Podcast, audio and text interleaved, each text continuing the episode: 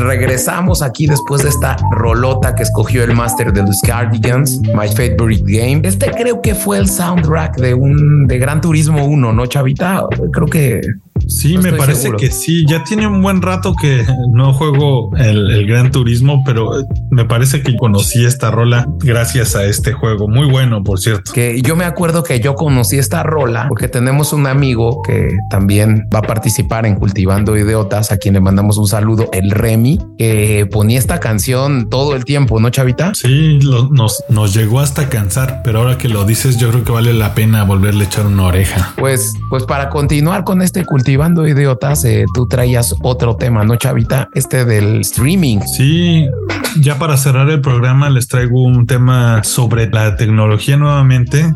Y esto es una historia más bien de no entender cambios y permanecer en la zona de confort. El cómo dos grandes industrias no entendieron su mercado y todas las consecuencias que generaron el no entender el futuro y saber leer lo que la tecnología le traía al mundo. Y me gustaría comenzar el tema preguntándole a nuestros escuchas y a ti cuánto tiempo tiene que no han comprado una película o un disco o una canción y creo que muchos nos van a contestar que ya tienen años o probablemente los más jóvenes jamás han comprado una película, sino las han utilizado en renta o descargado o han pagado algún servicio de streaming como es Netflix o Spotify. Ya me acordé, mi última película comprada fue el concierto de YouTube, el 360 Tour de la Ciudad de México. Yo creo que ya tiene más de 10 años, chavita. Sí, y fíjate que eso es lo que ha pasado con el streaming ha llegado a romper la industria, pero lo que me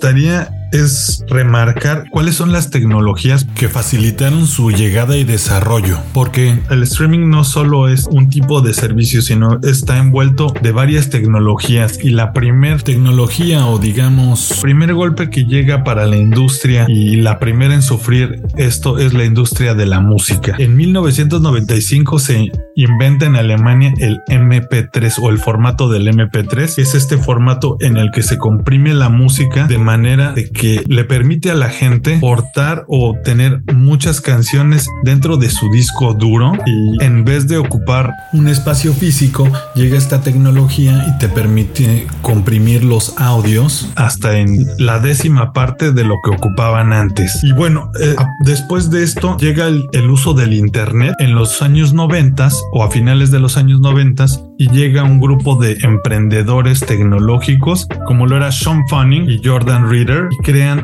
una nueva plataforma en internet que se llama Napster. No sé si te acuerdas de esta de esta plataforma mi James. Claro, chavita, esta era una plataforma que de los 2000, ¿no? Más o menos. Sí, comienza en el 99 como un proyecto en el que estos universitarios en ese entonces todavía eh, crean una plataforma en la que podían compartir justo sus MP3 o la música que tenían en sus computadoras y la compartían a través de una red en la que conectaban varias computadoras con la finalidad de crear una especie de mega biblioteca con todas las canciones contenidas en todos los ordenadores conectados. Y de repente se dieron cuenta de que se volvió tan popular que dijeron, de aquí somos, vamos a hacer esta industria mundial. Y entonces abren Napster al, público, se, se hacen de, de, una gran inversión privada y de repente en un abrir y cerrar de ojos la industria de la música se empieza a dar cuenta de que la gente está dejando de consumir CDs. Porque antes yo no sé si te acuerdes o bueno muchas personas seguramente se acuerdan, teníamos que comprar CDs, teníamos que comprar DVDs, rentar películas. La manera en la que consumíamos la música y los medios era muy diferente. Y entonces llega Napster y de repente da una gran sacudida a la industria de la música tan grande que, por ejemplo, yo no sé si te acuerdas, James, Metallica empieza a reclamar el por qué se está compartiendo su música si ellos tienen todos los derechos de venderla. Es que está bien interesante esto que comentas, Chavita, porque lo que pasaba en Napster, y yo recuerdo, era que era como un Napster era un sistema, era como un receptáculo de información donde cada quien podía agarrar y bajar las rolas de MP3 que tú quisieras, las guardabas en un disco y ya agarrabas esos MP3 y quemabas tus discos, grababas tus CDs en vírgenes eh, de las rolas de Napster. Y esto fue lo que empezó, yo creo, a, a criticar el mundo de la música. Es, oye, es que esto es un robo, es un robo de mi copyright. ¿Sí me entiendes? Sí, eso es justo lo que pasó. Allí el gran problema fue que la industria de la música no notó que llega esta tecnología en la que la gente antes podía compartir sí un CD o los MP3, pero no podía, no, no tenía un gran impacto porque se quedaba en lo físico, en lo local. Y sí llegó a haber como demandas con los piratas que quemaban los, los CDs eh, en Tepito, por ejemplo, en México, pero de ahí no pasaba. Pero llega esta, esta plataforma en la que ya no son unos cuantos piratas comerciando CDs, sino es un colectivo de personas compartiendo y siendo los piratas. Pero bueno, dentro de todo esto también había un riesgo, ¿eh? porque yo no sé si sabías y yo me enteré hace poco leyéndolo, cuando bajabas esta plataforma, le dabas permiso a Napster de leer tu disco duro y entonces todas las canciones que tenías en tu disco duro, Napster podía tener uso de esa información y prestárselas a cualquier persona que buscara estas canciones que tú tenías. Ah, mira, eso no sabía. O sea, yo sabía, yo pensé que ellos tenían como una nube pero más bien ellos juntaban la música de todos y la ofrecían. Sí, era un directorio en el que ellos tenían muchas de las canciones, las fraccionaban y sabían en dónde bajarlas cuando tú las buscabas. Tú las bajabas de varias computadoras, pero digamos, en principio tomaban parte de, de tu información. Y bueno, mucha gente no lo sabía, pero ahí estaba el gran peligro. Y bueno, entonces la industria de la música no se da cuenta y empieza a buscar nuevamente culpas, demandar y pedir el dinero por lo que ya, por lo que decían que era de ellos. El problema es que no se dieron cuenta de que la gente ya no quería consumir música eh, comprando CDs porque era impráctico cargar CDs, era impráctico. A mucha gente me decía, no, ¿para qué compra todo el CD si solo me gusta una canción? Y en Napster puedo bajar una canción de cumbia, puedo bajar una canción de rock y eso no lo nota la industria. Entonces ahí pudieran haber reaccionado y crear una plataforma en la que te vendían canción por canción y quizás salvarse, pero su siguiente golpe llega a través de uno de los grandes mercadólogos de la historia. Steve Jobs llega y aunque ya existían los MP3 eh, o los reproductores MP3, él dice, no, yo quiero una tajada de esta nueva tecnología y crea el iPod y llega con un aparato muy atractivo para la gente y que te permite guardar tus canciones MP3, pero además él dice, ok, esto es ilegal, ¿no? Eh, yo voy a hacer esto. Le voy a pagar los derechos de las canciones a las disqueras. Voy a las canciones, la que tú quieras. Voy a crear un catálogo. Tengo los servidores y si tú quieres una canción, te la voy a vender por un dólar. Y entonces pone entre en la espada y la pared a la industria musical porque les dice o venden conmigo o se esperan a que la gente agarre gratis las canciones que ustedes están vendiendo. Y ahí se dan cuenta que es demasiado tarde. O se unen a Steve Jobs y a este tipo de plataformas tecnológicas o se quedan sin nada. ¿Cómo ves, Jen? Sí, yo creo que aquí fue un tema bien importante lo que tú señalas, Chavita, porque sí, yo me acuerdo que el, el iPod fue un boom. O sea, todo el mundo tenía un iPod y, estaba el iPod Shuffle, el iPod Nano, eh, eh, estos iPod que parecían así, que tenían el circulito ya y, los empezó a sacar en blanco y negro, a color. Entonces, todo el mundo traía su iPod. Era la sensación, ¿no? Claro, era la sensación.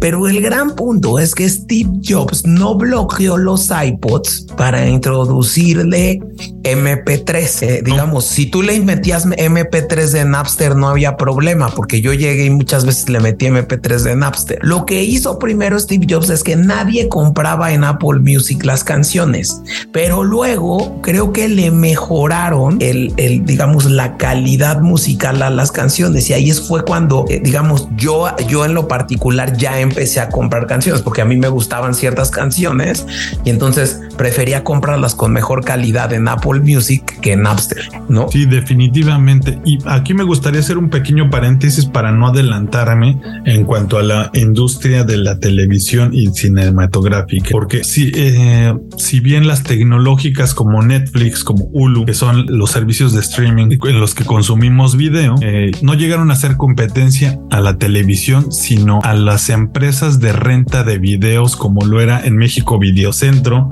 y en Estados Unidos Blockbuster. Y si recuerdas, antes tenías que pagar, no sé, 5 o 10 dólares por una película más o menos antigua. Y si te tardabas en regresarla te cobraban, no sé, otro día más y acababas con unas grandes cuentas. Y era un abuso. Entonces llega una pequeña empresa que se llama Netflix y que al principio también se dedicaba a la renta pero de CDs y los enviaban a tu casa. Y dice, ¿qué está pasando de este lado de Napster? ¿Qué está pasando con el Internet? Oye, ¿qué pasaría si yo subo estas películas a un servidor y las rento por Internet? Y entonces ellos a falta de fondos llegan con Blockbuster y le dicen, oye, tengo esta gran idea, te late comprármela, te la vendo creo que en 100 millones de dólares, no recuerdo ahorita la suma, pero era una suma irrisible para el valor que tiene esa gran empresa hoy. Y Blockbuster le dice, no, yo estoy cómodo aquí, el Internet todavía le falta mucho. Y bueno, de repente llega la banda ancha y llega un gran cambio tanto en, la industria musical como en el servicio de streaming. Y aquí viene la tercera parte. Y, me gustaría también completar una cosa que se me estaba olvidando. Llega una tecnología en 2004 que se llama Bluetooth, la cual hoy en día todos utilizamos, o bueno, yo creo que la mayoría de nosotros. Y con esta tecnología, además de hacerte portátil tu música, te la dejaba transmitir a cualquier radio, ya fuera en una fiesta, en tu carro, y te hace aún más accesible el consumo de la música y el escuchar tus películas en unas bocinas independientes. Y se completa este ciclo en el que se ve amenazadas ambas industrias. ¿Cómo ves, James? Muy interesante. Y pues bueno, eh, en algún momento yo me recuerdo que el, el siguiente paso que se da para que llegue el streaming a nuestras casas o digamos a nuestras manos es yo yo en 2007 tuve la fortuna de tener un intercambio en Francia y cuando llego tengo acceso a la banda ancha y empiezo a descargar películas empieza empiezan estas plataformas que además de música también te empiezan a ofrecer películas ya no solo se empezaba a descargar música se empezaban a descargar películas y me acostumbro a consumir las películas a través de audio sí y diferentes plataformas. Pero además me acuerdo mucho que en, en algunas de las fiestas empezaba la gente a tener una un tipo de reproductor que me sorprendió en el cual eh, yo llegué y le dije, oye, pero esta música no es, no está en tu computadora o de dónde consigues eso? Y me dice, no, esto se llama Deezer y es un, es un programa en el que yo pago, me parece que eran 7 euros al mes tengo acceso a un catálogo de música desde internet y no necesito guardar ni llenar mi disco duro de música. Y yo, ¿qué? Me quedo sorprendido y digo, a ver, llego inmediatamente a mi departamento en ese entonces y busco el programa y me doy cuenta que el catálogo aún no es muy, eh, muy amplio y digo, pues todavía no vale la pena, pero esta es una idea de millones de dólares. Yo creo que esto va a ser un hit si lo, si lo mejoran. Y de repente también me empiezo a dar cuenta de que llega también esta tecnología o, o esta plataforma que se llama y que todos conocemos YouTube. Que primero ese, ese es uno de los grandes golpes para ambas industrias y en donde creo que le llegó el clic a muchas de los emprendedores tecnológicos en cuál era el futuro de, de la industria de la televisión y del radio. Porque si bien YouTube empezó con videos chistosos de gatos, y yo no sé si te acuerdas, mi James, pero de un video muy chistoso que se llamaba Edgar se cae en México, con ese se popularizó YouTube. Claro, claro, muy famoso, de que era simplemente la caída de, de un chico del norte, yo creo que te habrá tenido unos 12 años y con eso empezó y el gran tema de la viralización. Si llegan la viralización de videos y entonces se dan cuenta de que las personas se dan cuenta de que no necesitan ya llenar sus discos duros de música o de videos, pero además de que tienen una plataforma en la que si ellos tienen una cámara y buenas ideas, pueden crear contenido y pueden subir sus programas en los que hablan de lo que les apasiona y que jamás la televisión les hubiera dado un espacio porque eran nichos muy reducidos, pero también la industria del marketing se empieza a dar cuenta de que estas personas que empiezan a hacer videos de temas tan variados como de guitarras o sobre velas, sobre bocinas, sobre relojes, empiezan a tener un gran auge. ¿Y qué es lo que pasa aquí? Que se dan cuenta de que además en YouTube la gente llega porque realmente está buscando comprar estos productos. Se acerca el nicho y tu target directamente. Y además YouTube te da estas estadísticas de qué país están conectando, si son hombre o mujer, su edad y el número de personas que habían visto ese video sobre tu producto. Y además, en ese entonces, pues las personas que tenían la banda ancha para tener YouTube eran personas de clase media o para arriba. Entonces, y además YouTube comienza teniendo esta barra de comentarios. Entonces la gente opina sobre los productos y dice, sí, yo tengo este producto, no me gusta esto, sí me gusta esto.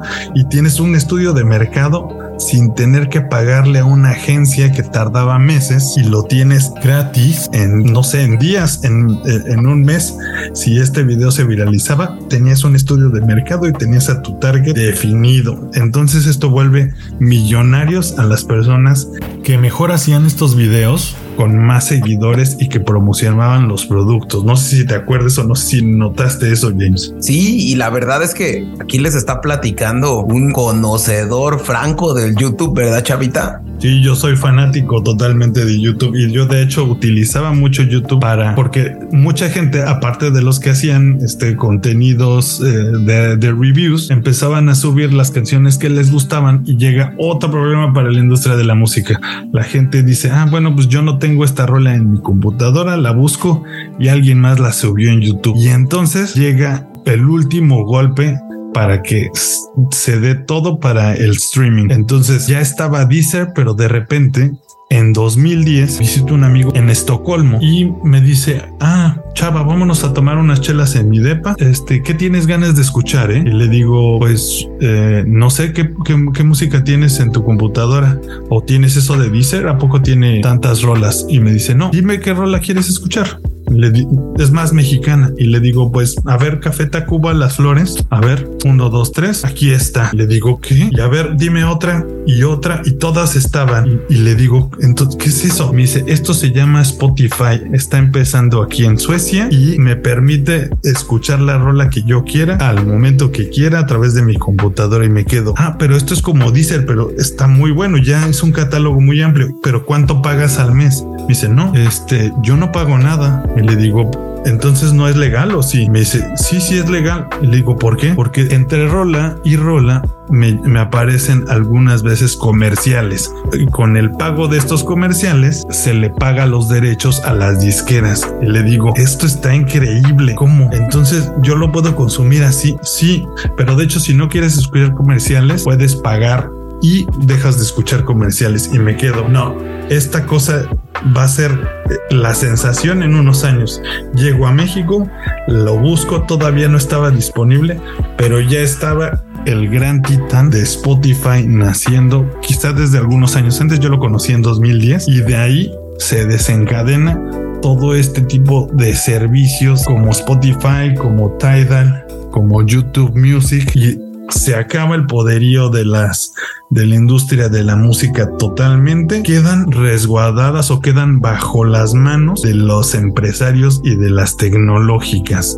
Y esto es, se podría decir, llega la, la venganza de los nerds, de que tomaron... y no solo, y no solo de la industria de la música, ¿no, Chavita? Sino también de todo lo que tenía accesorio esta industria. Por ejemplo, las tiendas de discos, ¿te acuerdas de la histórica y... Mix Up. Eh, Mix Up o Tower Records que desaparecen totalmente.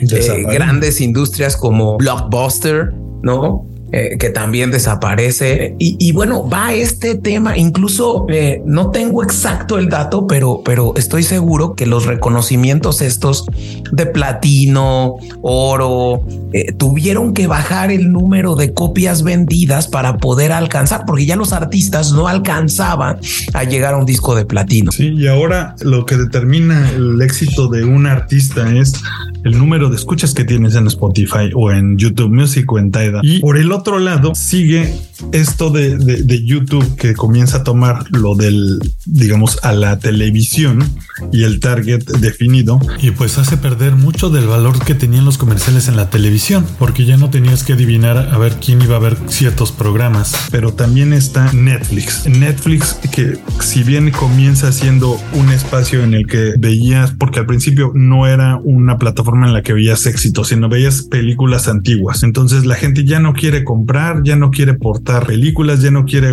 eh, usar su disco duro para canciones ni para películas y dice, bueno, yo me suscribo a Netflix, veo películas y aquí es donde llega la, la industria del cine y dice, no, no, no, no, espérame. Ellos sí toman un poquito más de precaución y empiezan a separarse y a retirarse de, de las plataformas y crear sus propias, como lo es Disney Plus, como lo es este Paramount Pictures, pero aún Universal. así. Universal, pero aún así ya Netflix había comenzado con el creando su propio contenido y hoy en día, pues si te fijas, ya Netflix también es como un canal de televisión, ya, ya paga sus propias series exclusivas, ya tiene con qué competirle, pero ya es una competencia más a la par junto contra los que eran los titanes intocables. Y sabes que yo creo que un punto bien interesante que tocas y que creo que es una característica del streaming y por lo cual el streaming mató a la televisión, eh, a la música, al radio,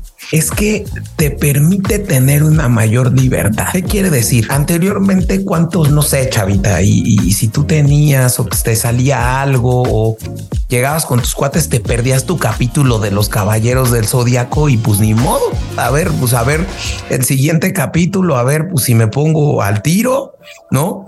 Y, bueno, eso ya con Netflix y con todos estos streamings no se cumple.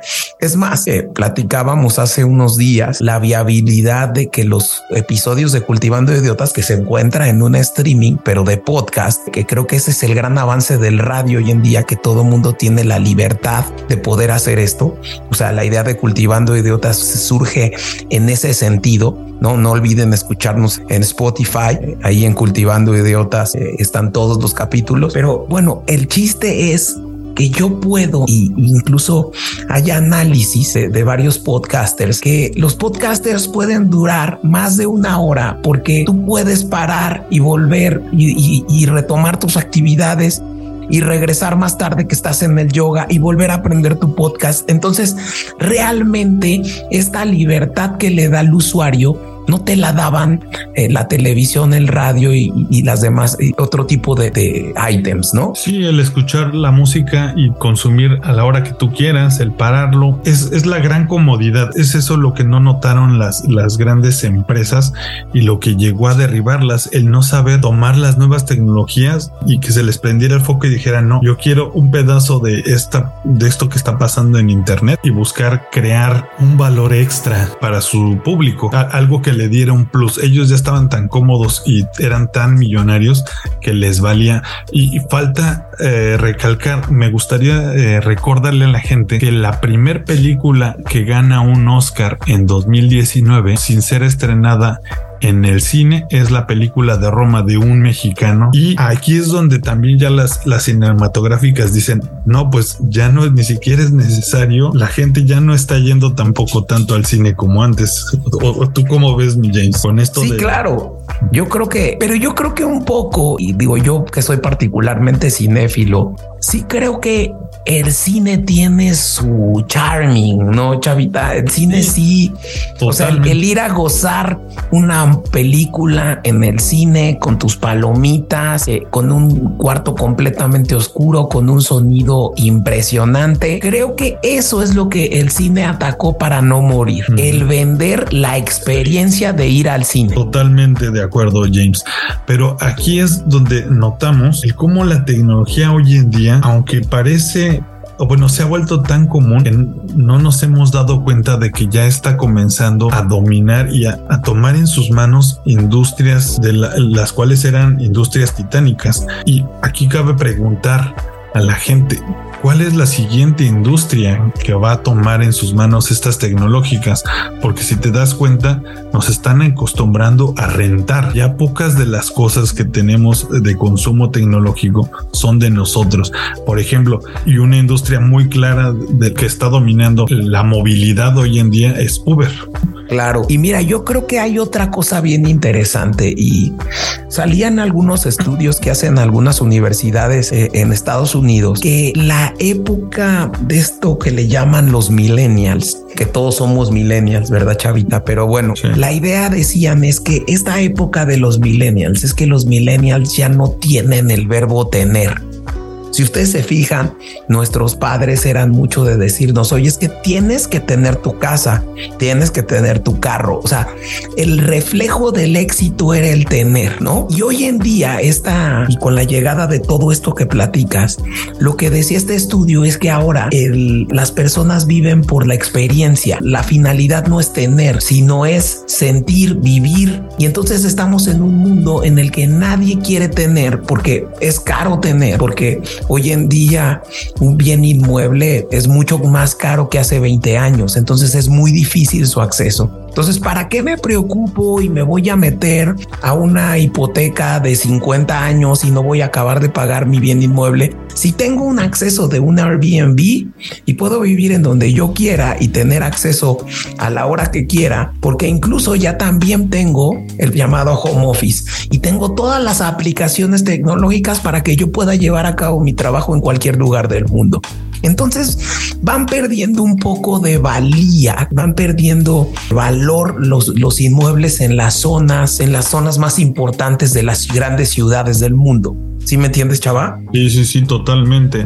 Y eso es lo que está tomando las nuevas generaciones. Ya no ven tan importante tener una propiedad. Que dicen, si me canso, y más ahora con el home office, si se cansan de vivir en la Ciudad de México, se van a Querétaro, vuelven a rentar una casa, se pueden ir a Tokio si, si tienen el poder adquisitivo, porque hay trabajos que lo permiten, o se pueden ir a, a donde quieran en África y vivir eh, en, diferentes modos, ¿no? Y solamente necesitan una maleta. Pues ya no necesitas portar tu música, tus películas, todo está a la mano. No necesitas comprar un carro porque está Uber. Pues eh, así como nos ha facilitado las tecnológicas tantas cosas, también creo que podrían llegar a ser un peligro. ¿O tú qué piensas, James? Porque qué industria sigue? Bueno, es una pregunta muy difícil de responder, pero creo que va a llegar un punto y creo que sí es bien interesante que yo creo que ahorita en lo que se está enfocando y podríamos verlo y es claro y evidente el reflejo de esto, pues como hay, hay, hay incluso documentales de esto, como el comercio electrónico Amazon está acabando con los malls. O sea,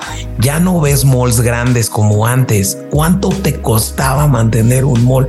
Cuando ya la gente, hoy ustedes pueden visitar cualquier tienda departamental y no tiene la afluencia que tenía hace 10 años. ¿Por qué? Porque es mucho más sencillo y no tiene realmente un coste mayor el pedir en Amazon y que me llegue a la puerta de mi casa.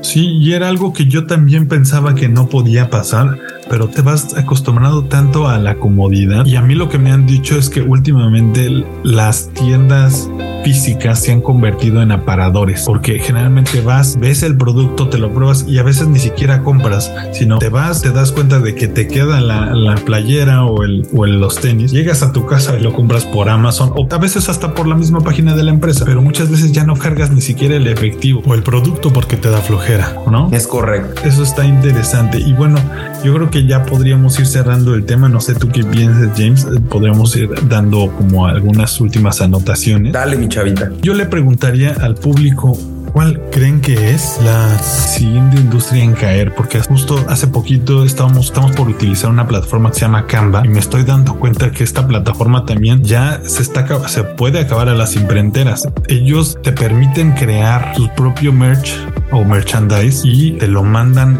a la comunidad de tu casa y te lo permiten diseñar con una plataforma muy fácil de usar y además te lo permiten vender por afuera en páginas de internet. Entonces, si bien son una amenaza para los imprenteros, pues también de paso y se acaban a los diseñadores también, ¿no? Sí.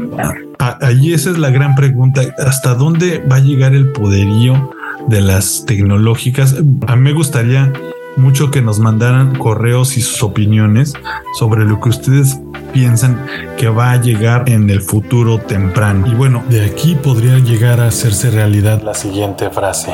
Da clic aquí para acabar con un imperio. Muy buen tema, Chavita. El, este para cerrar el cultivando 6. Pues yo solo quiero decir que realmente me parece que, que las tecnológicas están llegando a posicionarse a un nivel tal que están sustituyendo muchas de las cosas que estábamos acostumbrados a tener o portar y que creo que es bien interesante la pregunta que dejas en el tintero, Chavita. Pues cerremos este cultivando, no sin antes decirles que nos sigan en Twitter, el arroba cultivando guion bajo y también en Instagram estamos, ¿no, Chavita? Están ahí. Ya tenemos al grupo de Facebook también y si quieres decirnos los correos, Chavita. Sí, contacto arroba cultivandoidiotas.com y cultivandoidiotas.gmail.com. Cualquiera de los dos están para atenderlos, para escucharlos. Mándenos sus mensajitos o mándenlos por Instagram, por Twitter, que creo que es una de las plataformas en las que estamos más activos y la que más metemos datos interesantes. Yo creo que les ha faltado un poco seguir el Twitter, pero creo que es el más interactivo que tenemos. Y pues nada, me gustaría dejarlos con una rolita, mi James, pero primero me gustaría despedirme de ti y agradecerte el tiempo que has eh, pasado conmigo y a todos todos ustedes por escucharnos, obviamente, ¿no? Muchas gracias a ti, Chavita. Muchas gracias a todos. Y nos vemos la otra semana en el Cultivando 7, ¿no, Chavita? Sí, nos vemos en el Cultivando 7 la próxima semana y los dejo con esta canción que se llama End of an Era de Michelle Gurevich. Hasta luego a todos. Muchas gracias.